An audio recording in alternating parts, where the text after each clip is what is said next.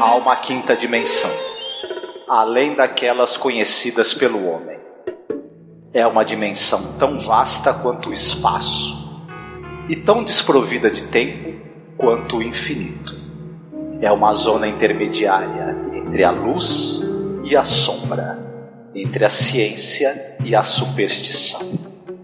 E se encontra entre o abismo dos temores do homem e o cume dos seus conhecimentos. É uma dimensão da fantasia, uma região além da imaginação.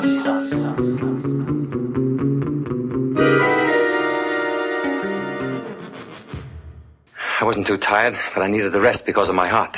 I don't know when I fell asleep, but all of a sudden, I wasn't at home anymore. I was at an amusement park.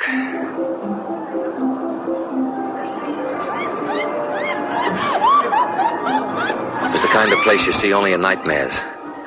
Everything warped and twisted out of shape. But it was real too. Very real. Hurry, hurry, hurry! This is where you get those big prizes. Six shots for a dime. Hit the bullseye and you get a Koopy doll. How about it? Come on. Ten cents. Ten pennies. And now to give you a little demonstration of what you're going to see on the inside, Maya, the cat girl. Come on, baby. We know you're modest, but why should the folks out there take my word for it?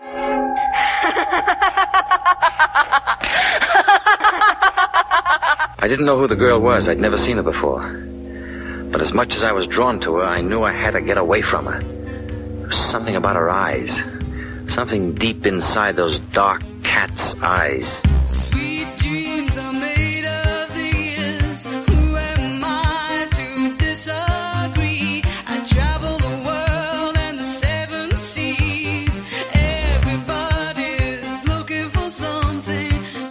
ouvinte, seja bem-vindo à nossa Zona do Crepúsculo. Eu sou a Angélica.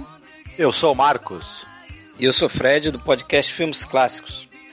Ai, Fred, saudade de você. Que bom que você voltou de novo para gravar com a gente, hein? Antes da gente terminar essa temporada, meu amigo. Que bom. Ah, eu que agradeço aí mais um convite, né? Foi muito bom o outro. Estamos aí de volta. Ai, muito obrigada. E hoje nós iremos falar sobre o episódio The Chance to Dream. A tradução é Talvez Sonhar. Algo Sonhar isso. talvez. Sonhar, Isso aí. talvez. Então, é o episódio número 9 da primeira temporada. Foi exibido originalmente dia 27 de novembro de 1959. Ou seja, a gente grava episódios assim, já são dos anos 60, a gente volta para 59. A gente tá realmente na zona do crepúsculo aqui, né? e aí, é um episódio bem interessante. Eu, eu achei que é, valeu muito a pena ser, aliás, a escolha do Fred, né? O episódio que ele selecionou.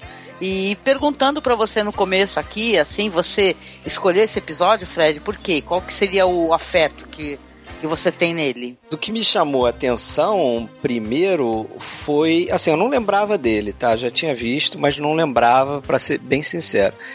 Mas o que me chamou a atenção foi o ator, né? Richard Conte, que eu gosto, é um ator de fez muito filme no ar, então já vi bastante trabalho dele.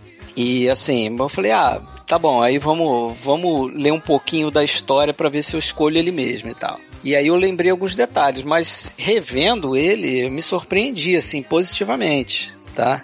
Ah, que legal. Olha, pra falar a verdade, eu também, viu, Fred? A gente vai falar um pouquinho mais sobre o episódio, mas eu achei episódio interessantíssimo, entendeu? É quando você vê então a influência que ele tem em alguns materiais assim da cultura pop, então você vai ficar chocado, né? Porque é o Sim. episódio, por exemplo, que, que deu ali a inspiração ao Wes Craven para fazer o, o Nightmare in the Elm Street, né?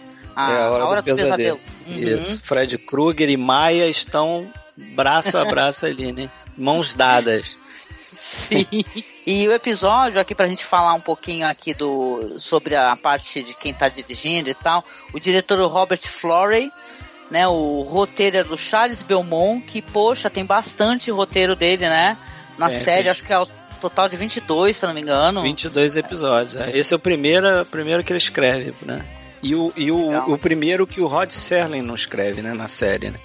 Sim, sim, sim, sim, exatamente. Né? Porque apesar da gente ter alguns episódios, acho que, ó, que a gente gravou que tem é, é, roteiros que não são do Serling, né? Pela ordem aí, como é o episódio número 9, Isso. realmente é o primeiro, tá certíssimo. É, bom, a gente pode começar falando algumas curiosidades. A gente já largou aqui que é a inspiração da Hora do Pesadelo. E a gente sabe aqui que esse pessoal, tanto Charles Belmont como Robert Floyd, é um pessoal que trabalhou muita coisa. Quando você vai é, pesquisar, né? Eu estava conversando com o Marcos, é interessantíssimo, né, Marcos? Quer comentar? O Florey, por exemplo, ele é o cara que ele iria dirigir o filme do Frankenstein da Universal. O filme clássico de monstro da Universal. Com É, Boris Karloff, né? com o Boris Karloff, que ac- acabou sendo dirigido pelo James Whale. Ele é o roteirista do Noiva de Frankenstein. Ele pro- produziu, roteirizou, dirigiu Os Crimes da Rua Morgue. Ele tem uma longa lista de filmes nos anos 30, 40, é, de vários gêneros. Ele, é um- ele, era um, ele, é, ele é um daqueles caras que ele, ele veio da França, né? Pequeno, tudo, se apaixonou pelo cinema. E, e era muito comum né, nesse período dos anos 30, 40, você tinha que dirigir todo tipo de gênero, né? Aparecia trabalho, você agarrava e fazia. Mas É, ele tem. era um funcionário do estúdio ali, né? Isso. Mas como traço pessoal do trabalho dele, a gente vê a fortíssima influência que ele tem do, do expressionismo alemão. Né? E ele, dirigiu Peter Lorre também duas vezes, enfim. O Charles Belmonte, que é o roteirista desse ep- episódio, além dos 22 episódios que ele escreveu do Além da Imaginação, ele trabalhou bastante com o Roger Corman, né? Quem gosta da, por exemplo, da Máscara da Morte Vermelha, por exemplo, quem gosta de outro filme que ele roteirizou, que eu não tô lembrando agora também, do, do- com o Vincent Price, ele, ele roteirizou o Enterrado Vivo, ele roteirizou As Sete Faces do Dr. Lau, que é- acho que é do Jorge Paul, diretor, enfim. Isso. é. Quem gosta desses filmes do Roger Corman com o Vincent Price, as adaptações do Edgar Allan Poe, e também a adaptação que o Roger Corman fez do, do HP Lovecraft, que é o Castelo Assombrado, também é roteiro do Charles Belmont. Então o pessoal vai lembrar dele por aí. E tem no papel o Richard Conte, que você mesmo já falou dele, né, Fred? Ele é o Barzini. o Barzini, poderoso Dom chefão. Emílio Barzini. Isso. Isso e o aí. Barrabás também, do, do a, a- maior história já contada, né? É, Então ele, fez, é- ele fez vários filmes no ar, ele fez é, Mercado de Ladrões, ele fez um filme que eu gosto muito, Império do Crime, que ele é um gangster com um problema auditivo, e eles tem uma cena lá de tortura que ele usa aquele aparelho de, de deficiente auditivo, né, para torturar o cara. Figurinha fácil aí em filme no ar. Ele é um excelente ator e ele entrega uma performance muito boa nesse episódio. Queria apontar uma coisa legal, que inclusive foi o Fred, hein, Fred? O Fred é danado, mostrou isso aí pra mim, esse negócio legal, depois fui fazer a revisão, realmente. A, a abertura de baixo pra cima do arranha-céu. Você apontou, né, Fred, que lembra aquele filme Isso. The Crow, né, de 28, né, da MGM. Isso, a turba, né? Chamada turba aqui no Brasil. Eles Uhum. pegaram um plano, eles inverteram, né? Na verdade, no, no, no The Crowd, a, a câmera sobe. Aqui a câmera desce é, na fachada do prédio, né? E eu acho que é interessante pensar por que, que eles inverteram, porque pra mim já tem uma. Vocês vão dar a sinopse aí, né? Mas só me adiantando um pouquinho, já tem uma conexão desse primeiro plano com o que vai acontecer no final, né? Essa ideia de, da câmera descendo ali, caindo do edifício, né? Sim, é interessante, muito legal. E a gente estava comentando um pouco em off aqui também sobre o título, né, Marcos? Né, esse título aí que é baseado ali na, em obra do Shakespeare, né? É, Sonhar Talvez. É, vem do famoso monólogo que começa com ser ou não ser eis a questão. O pessoal que conhece o texto da peça vai lembrar dessa frase. Ela é muito usada, ela foi é, nome também de álbum do Milo Manara, que foi publicado no Brasil, Sonhar Talvez. Enfim, é uma frase que está aí permeando toda a cultura pop, né?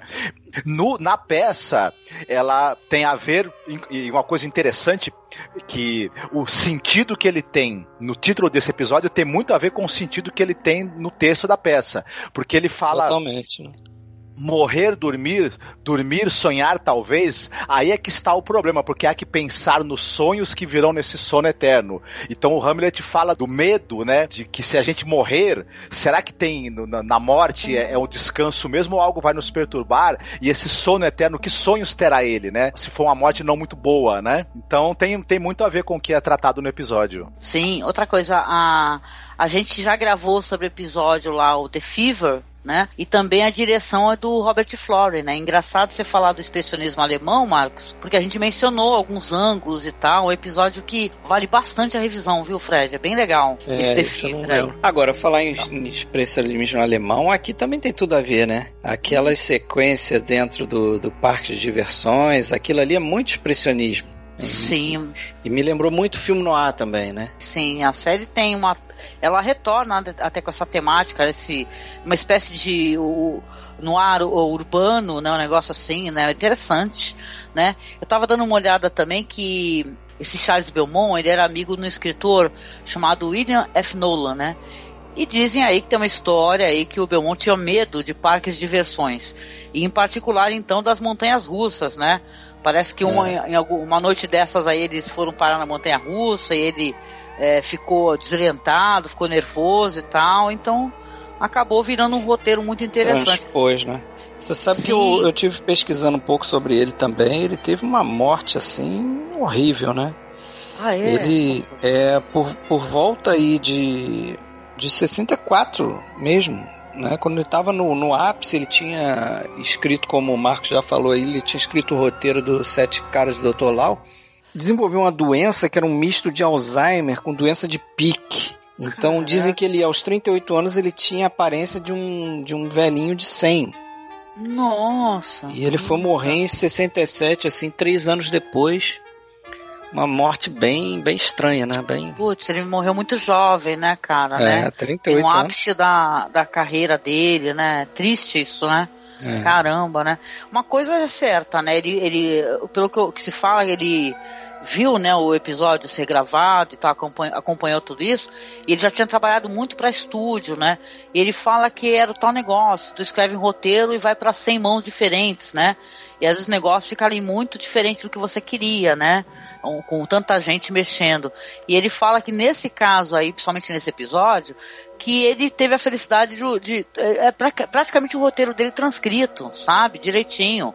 Pois é, pois é. E aí, vamos então pra sinopse, Marcos? A gente tem esse personagem que é o Edward Hall. Ele tá confuso, apresentando fadiga, né? Visivelmente, é, em frente a um, a um edifício. As pessoas tentam ajudá-lo e, e tal. E ele resolve procurar ajuda no consultório do Dr. Elliot Raffman, que é um psicólogo, psiquiatra. E ele comenta com esse doutor que é, o problema dele é que ele tá há muitas e muitas horas, muitos dias até sem dormir. E ele até fala pro doutor: Olha, eu vou contar um negócio pro senhor, mas o senhor prometa que o senhor não vai achar que eu sou louco. Aí o médico até fala: Não prometo nada, conta aí. E ele fala que ele é, foi diagnosticado muito jovem com um problema cardíaco e que ele não pode ter é, choques, né, emoções fortes que pode fazer o coração dele parar.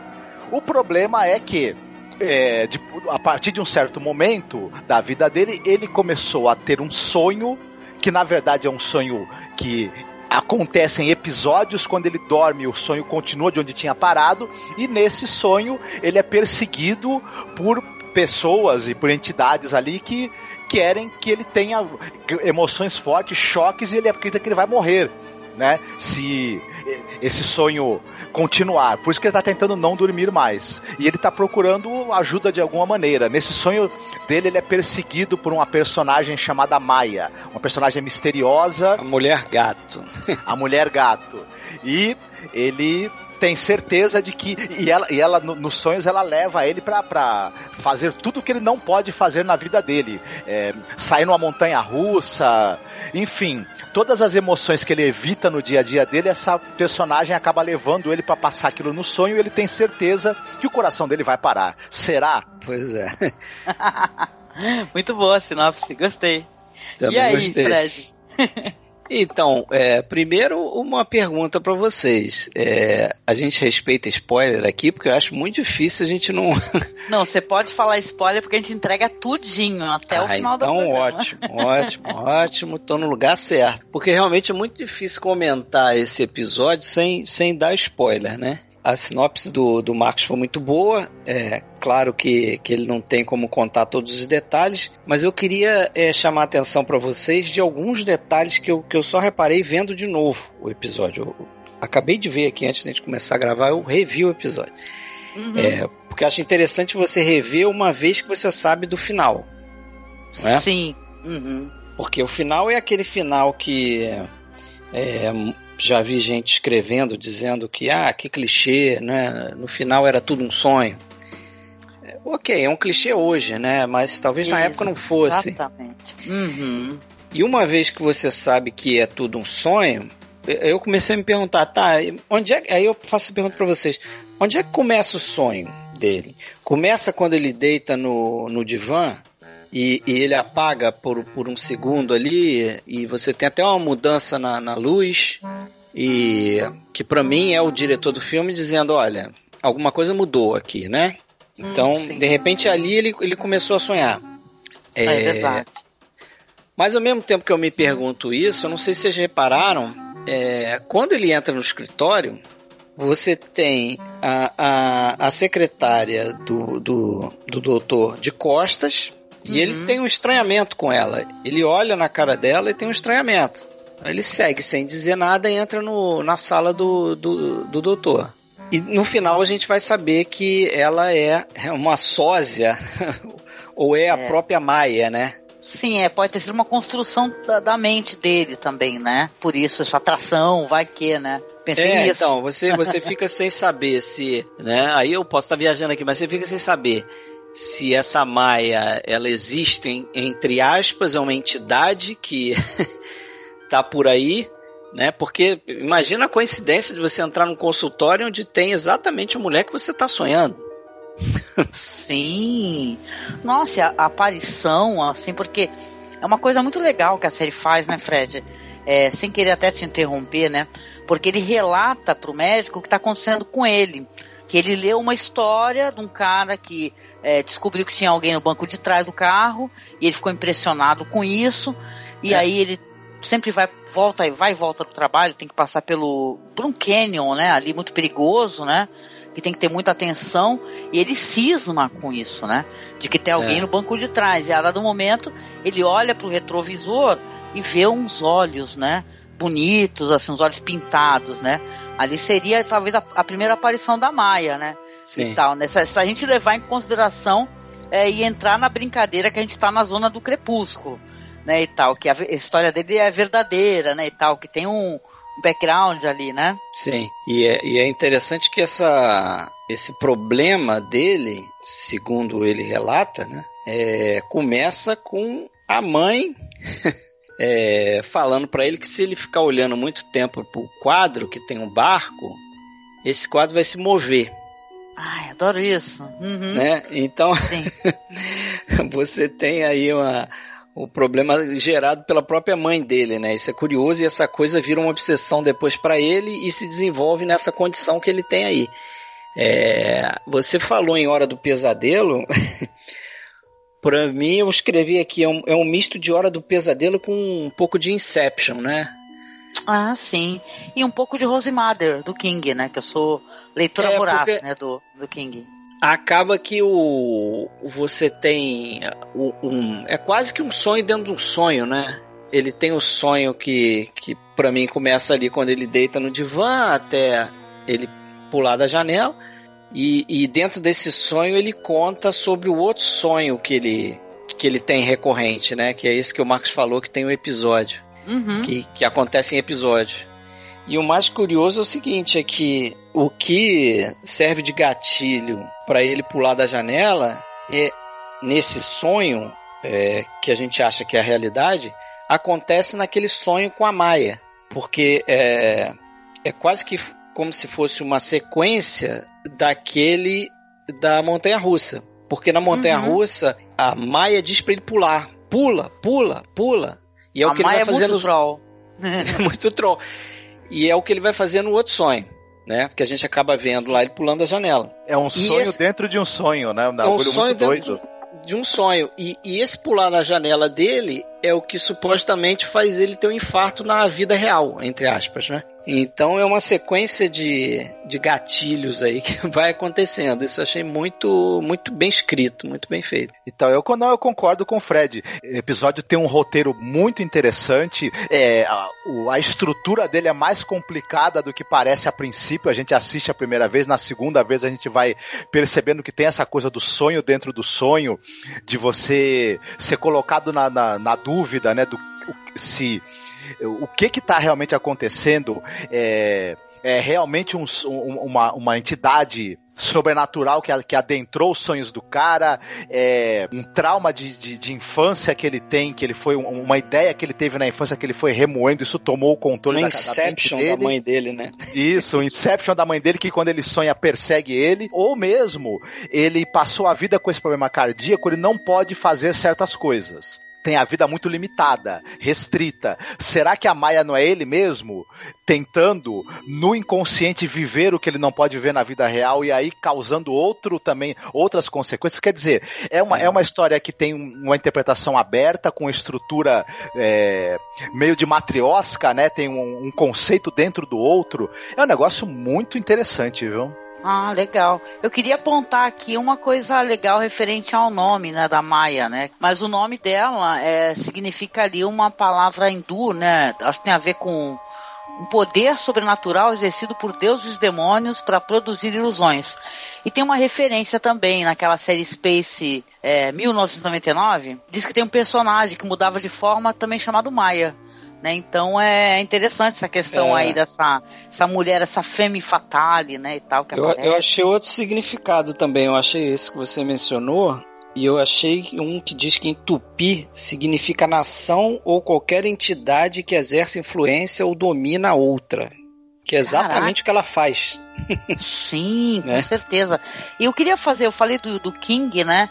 E não sei se é um spoiler, porque talvez esteja na resenha do livro, mas é, é, esse negócio dele ficar olhando pro quadro e o quadro se mover, no livro Rosemary, do Stephen King, que é um livro que eu adoro, gente, é tipo assim, já falei mil vezes que eu quero muito que, que apareça um filme sobre esse livro, que é o livro mais feminista do King, sabe? É um livro mó legal. E tem uma personagem que ela sofre abuso e tal, tem toda uma questão ali da mulher que foge, né? Da situação abusiva, que ela, ela consegue ver quadros se movimentando, né? E relatos de outras pessoas também, né? Ela recorda isso, que falam que elas olham tanto tempo para um quadro que começa a ver o mar se mexer. Então acho muito interessante, porque para mim é, me parece uma influência também, sabe, pro, pro King, né?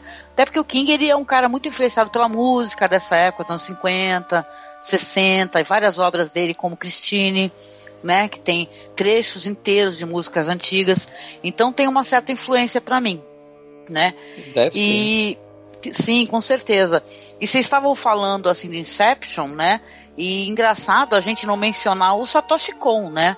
É como se fosse o Inception, na verdade, é um control, quase um Ctrl C, Ctrl V, né? Da, da história do, do Satoshi Kon, né? Que é muito legal o Páprica, né? Do Satoshi, né? Aquele negócio de sonho dentro de sonho e caótico, né?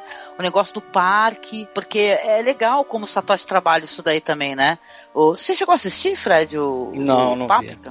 Nossa senhora, assiste pra ontem, meu amigo, que é, é maravilhoso, é maravilhoso, sabe? Esse, esse era o cara, né? Porque já faleceu. Então eu gosto muito dessas histórias assim de sonhos, né, e tal. E apesar do que você falou, o pessoal fala que é clichê.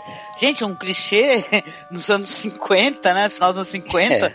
na época não era clichê mesmo, gente, não era não. Na época foi uma coisa nova, interessante. Eu acho que muito progressista até, porque era uma mulher, porque na série, a série é muito pudica, a gente sempre fala isso, né? E era uma mulher sexy, né? Quando ele vai no, no, no, no- circo e tal, o cara, "Ah, é, Maia, mulher gato, não sei o que, blá blá blá. É isso. Ela aparece, aí ela levanta o vestido, gente, ela mostra as pernas todas. Não, isso, isso aí me, me, me, me espantou também. É o erotismo, né? É, Que é- a Ele gente tá falando de um boladão. produto de televisão dos anos 50. Ok, pra final família. É, dos anos 50, né? Quase os anos 60. Pra família. Passando é. na TV. E, e não só o fato dela levantar a perna e tal, se você perceber o, o, o diálogo, ele fala: ah, quem vai entrar lá dentro? Isso aqui é só uma amostra do que ela faz lá dentro, não sei o que. Quer dizer, a gente É. está falando ali de um, show de strip, na verdade. Você deve ver a Maia do lado de fora É uma espécie e de você dança entra lá dentro e, tem, né? e ela é uma stripper. É. E, e os planos também, aquele plano, né, detalhe dos olhos dele ali, meio que babando nela e tal. Eu fiquei impressionado, assim, com a Porra, quantidade de erotismo. Quando o cara tá falando, aparece marinheiro parado lá na frente. É. Aquela galerinha tudo babona, né? E tal. E ela maravilhosa, que a atriz, ela é. Nossa, era um. né, estupendamente linda. É. E, claro, muito talentosa também.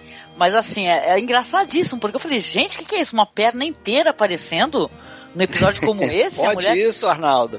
é, aí tem uma hora que ela pega, leva ele lá pro. pro ele paga né, a entrada, leva ele lá pra um cantinho e tal, e começa a rolar um flerte, e aí aparecem umas cenas do que é assustador pra, pra essa época. Vamos lembrar que, né? É antigo. Aí aparece aqueles, aqueles bichos esquisitos de casa de terror, e o cara vai ficando cada vez mais desesperado, e a Maia cascando o bico. A Maia é muito troll.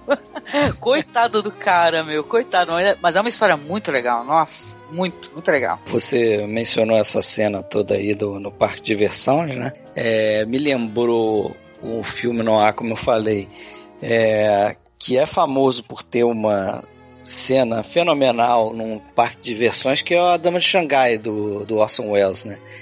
Me lembrou um pouco. E eu tive é, lendo também que o, o diretor desse episódio, Robert Flory, ele era tão exigente e perfeccionista é que ele, como você falou, ele seguiu à risca o, o roteiro do Belmont e ele exi- exigiu os, os sets que fo- fossem feitos da forma apropriada. Então esse episódio, parece que na época foi o episódio mais caro é, feito por um episódio de uma série de televisão. Né? Eles fizeram no, no backlot lá do, do estúdio da MGM. Aham. Ah, muito legal, legal. Ah, imagino, né, como é que deve ter sido, né? Depois que a gente ficou sabendo que tem alguns episódios que teve uma seleção gigante de atores, né? A gente comentou, viu, Fred, sobre aquele episódio do cara que muda de rosto, né? Que Sei. é muito divertido também, meio no ar, né? Então, é exigente mesmo, e, mas olha só, um trabalho que também ficou pra posteridade, né? Não é à toa, né, gente?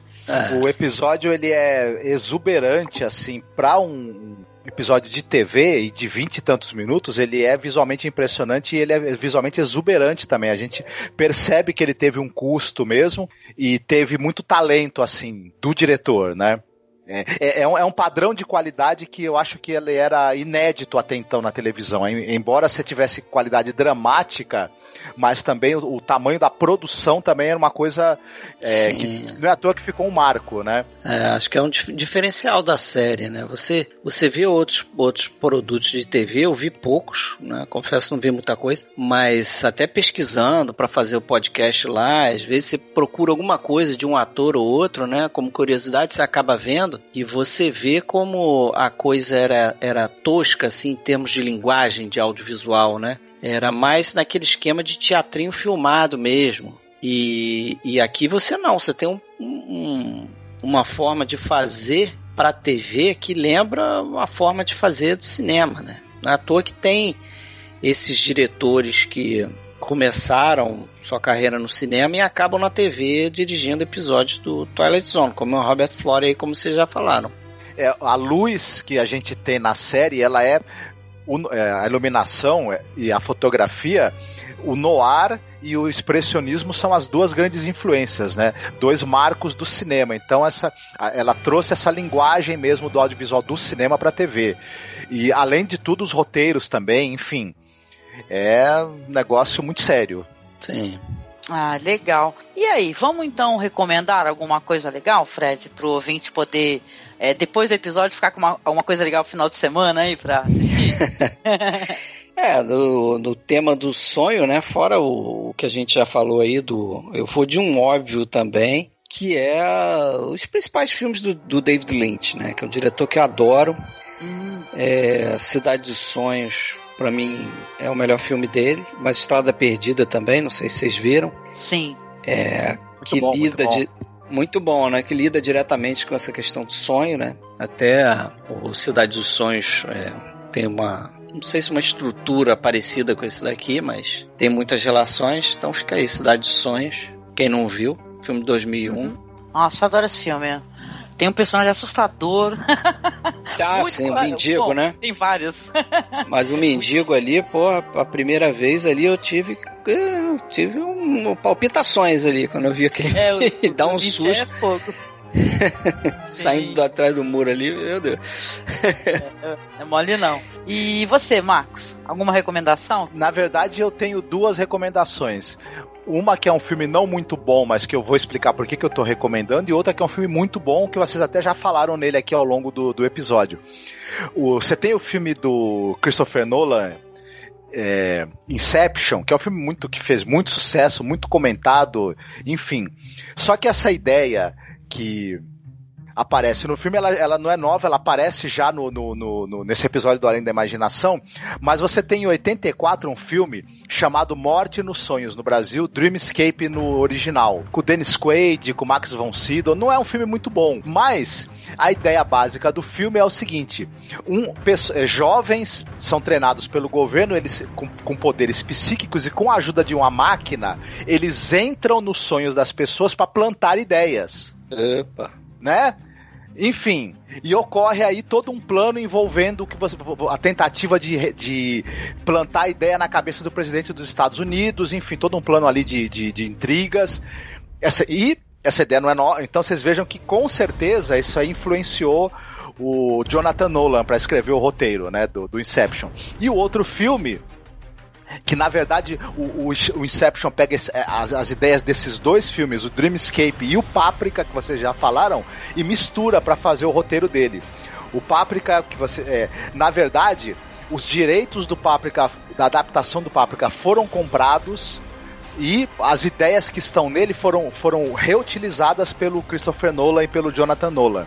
Não fizeram uma adaptação do Páprica para filme, mas fizeram outro filme usando também as ideias que tem, que tem no, no- nele. E também tem a ver com essa coisa de você usar a tecnologia para entrar nos sonhos das pessoas. Nesses dois filmes é interessante. É, a presença desse elemento estranho, de alguém entrando no seu sonho, pode te levar à morte na vida real. Então você veja como é curioso como essas ideias elas É. estão aí flutuando e se encontrando no limbo, né, da cultura pop, né, da cultura do audiovisual. É isso aí. Eu não tenho nem o que falar porque o, o Marcos simplesmente roubou a minha recomendação. no final, ele, ele fez duas e me roubou uma. Entendeu? Então a única coisa que eu posso falar aqui no final, então, é recomendar pro ouvinte para que ele escute o nosso podcast. A gente tem um podcast antigo, gente, que a gente gravou sobre Satoshi Kon. Na época do falecimento dele, né? A gente chamou o nosso amigo Eduardo Coço. E a gente conversou sobre as obras do Satoshi Kon, não apenas Páprica. Falamos de Millennium Actress, né? Tokyo Goodfathers, que são, é, puta, são filmes maravilhosos, assim, categorizados como obras importantes mesmo, assim, né? Que são obras, inclusive, que referenciam muito o cinema. Então, Páprica é incrível, tá lá comentado. A gente fez a leitura, que é uma leitura muito emocionante, né? Pelo menos pra mim foi, porque eu chorei lendo, né? A carta que o Satoshi deixou, né? Para os fãs, para os amigos, para a família, né? Então fica a minha recomendação aqui, já que o Max roubou. Assista sim o Páprica, assista tudo do Satoshi Kon, que era um cara incrível e escute o podcast, que vale muito a pena. Não é isso? É isso. Isso aí. Sim. Tá bom. E olha, quero agradecer aqui ao meu amigo Fred Almeida, que participou novamente com a gente, que é de um podcast que eu adoro, Fred, que é o podcast Filmes Clássicos. Queria que você divulgasse o pessoal aqui que calhou de não ter escutado o episódio que você gravou com a gente lá no comecinho do projeto. Fica à vontade. Está lá em filmesclássicos.com.br. É um podcast aí que eu toco com o Alexandre Cataldo, meu parceiro aí, meu parça aí de, de podcast.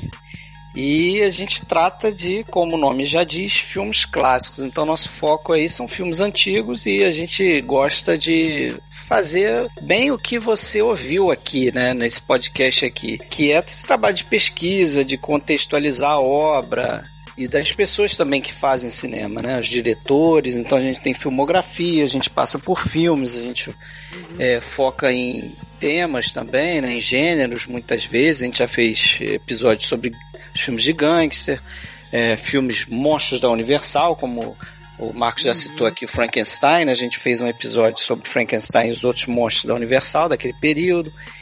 Então é isso aí, filmesclássicos.com.br ou então procura num aplicativo, né, de, de podcast, você vai encontrar a gente lá, podcast Filmes Clássicos. Eu agradeço novamente aí ser convidado a participar desse episódio, adoro Além da Minha Imaginação e gostei muito do papo aí, obrigado mesmo. Ah, eu que agradeço. Você é um fofo, é muito amigo e querido. Beijão pra ti. Obrigado. Prazer gravar Isso. com você de novo. Sim, Igualmente, nossa, é uma honra. Marcos. Igualmente. E é isso, né, gente? Saindo da nossa zona do crepúsculo, né? Essa zona meio Inception, né? Tan, né? Vamos fazer o tan no final. O que, que o Marcos tem a dizer no final do podcast? Que agora o Marcos está sendo é, forçado a ficar falando frasezinhas no final. Tá divertido isso. Viu, Fred? O que, que você tem a dizer, Marcos? Ah, tenham sonhos tranquilos que enterneçam o coração de vocês em vez de fazê-los parar, né? Fiquem bem.